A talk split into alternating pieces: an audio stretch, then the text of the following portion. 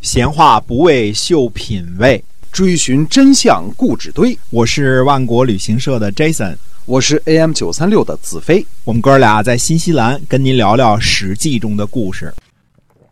各位亲爱的听友们，大家好！您现在收听的呢是《史记》中的故事，我们每天给您更新。然后呢，您也是每天听我们的节目，非常感谢您的支持。我们这个前面几集一直在跟您聊这个孔夫子杀邵正宝这个疑案啊，到底是怎么回事嗯，我们今天啊来继续书接上文。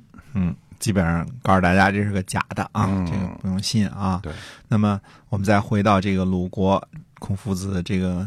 生存的这个时代啊，讲一下这个叔孙家的事儿啊。想当初呢，叔孙成子想立叔孙武叔为继承人，嗯，公若淼呢就坚决的进谏反对，啊，说不可，嗯，不能啊，不要立他。叔孙成子呢，最后立了叔孙武叔之后呢，就死了，立他为继承人之后呢，就死了。呃，公南呢就让刺客去用箭呢射。公若淼，但是呢没成功。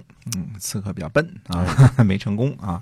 公南担任记事马正的官职，让公若淼呢担任后羿宰。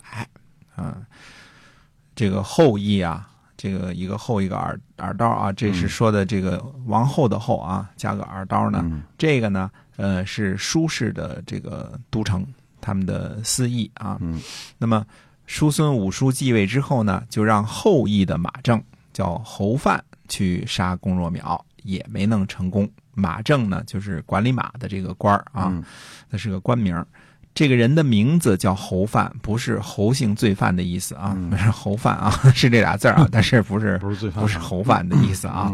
那么叔孙武叔的养马人，嗯，这个是养马的人啊，他就说呢，他说呢，我呢拿着剑经过朝堂。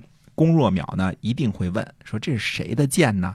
呃，我就说是您的。他一定呢要求观看。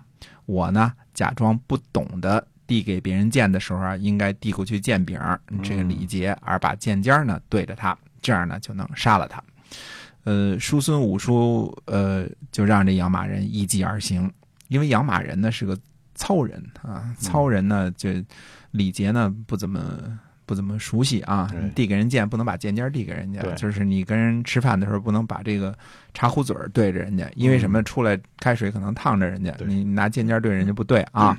哎，等到这个养马人呢真正这么做的时候呢，龚若淼呢也没有起疑心啊。龚若淼还开玩笑说：“说你这是要效仿专诸刺王僚吗？”嗯，没想到养马人就是这样做的啊。哎，龚若淼被杀。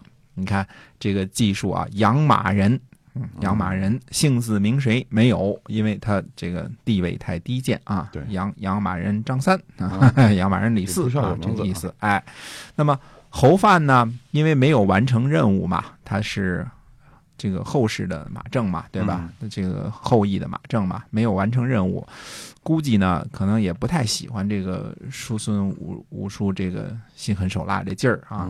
他呢，就以。后羿为据点反叛了。公元前五百年的秋天呢，叔孙武叔和孟义子包围了后羿，但是呢，俩人没有能够攻克后羿的城池。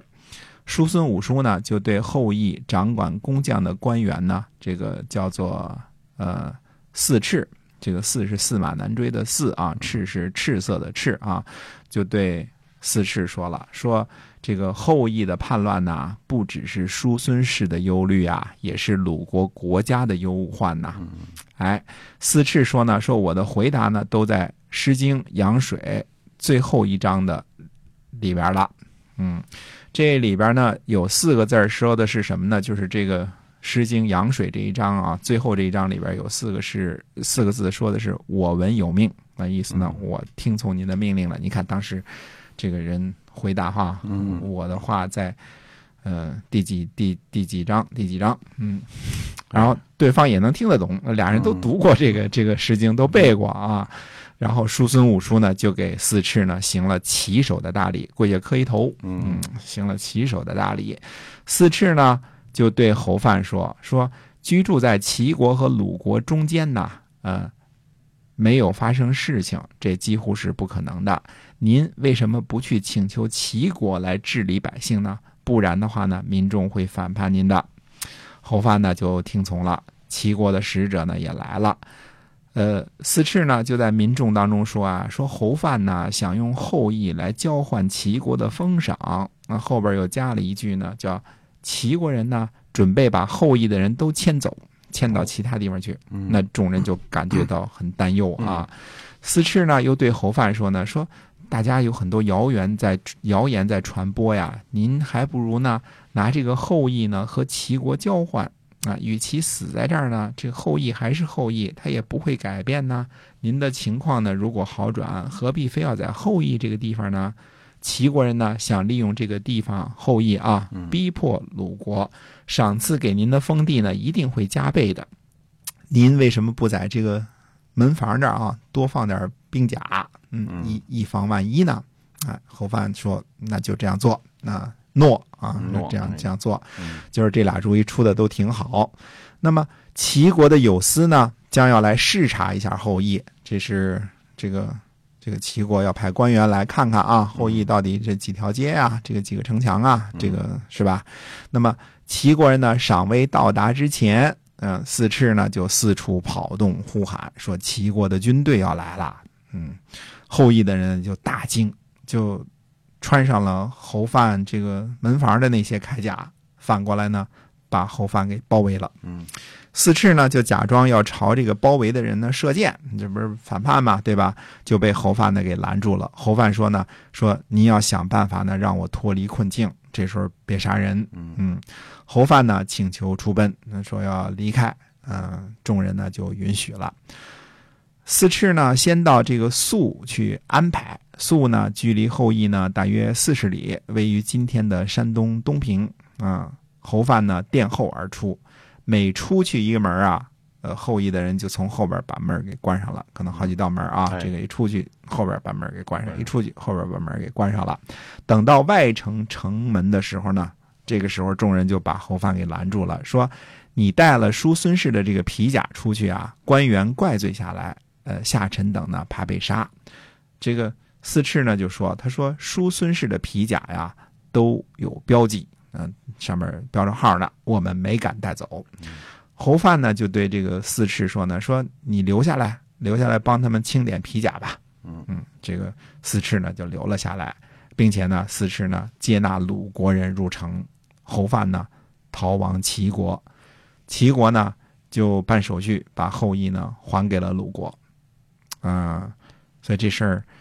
嗯，我们看这这事儿挺好玩啊。嗯，他真是这个四赤是两边说话的这个一个高手，绝对一个高手，而且他熟悉民众心理，也熟悉侯范的心理，对对吧？嗯，呃，他给他出的主意，反过来他就跟民众 说是这个他要这么干。嗯，他两边消息还挺灵通，对吧？哎，两边说话把这事愣给挑拨开来了，然后就把这个侯范给轰走了。所以叔孙武叔和孟义子啊，带着兵甲来这个。没能攻克的城池，就让四赤呢轻而易举的给办到了。我们得佩服啊，这个四四赤的这个无间道，真是，呃，真是不错啊，高手。对，我们也看出一些问题来。你说这个城池太坚固了，有的时候这个未必是件好事啊。那我们这个到底现在鲁国的政治家们，包括孔夫子啊，会有一些个什么样的作为呢？那么下回跟大家接着说。好，那我们今天啊，这个《史记》中故事呢，先跟大伙儿就聊到这儿了啊！感谢您的收听和关注，我们下期再会，再会。